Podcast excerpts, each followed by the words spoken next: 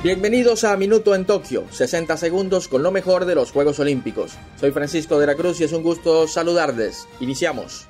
Una de las novedades que apreciaremos en la ceremonia inaugural de Tokio 2020 será la igualdad de género en los abanderados de las delegaciones.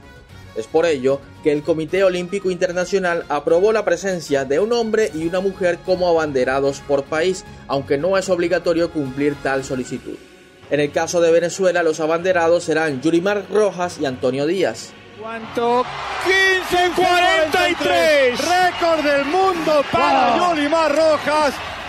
Rojas es para Venezuela la esperanza de conseguir una medalla de oro en los saltos, mientras que Díaz ve recompensada su entrega al karate cuando se decidió que esta disciplina sería parte del programa olímpico. Ellos encabezarán la delegación venezolana quien estará compitiendo con 44 atletas en diferentes disciplinas. Termina nuestro minuto en Tokio, nos escuchamos en una siguiente ocasión.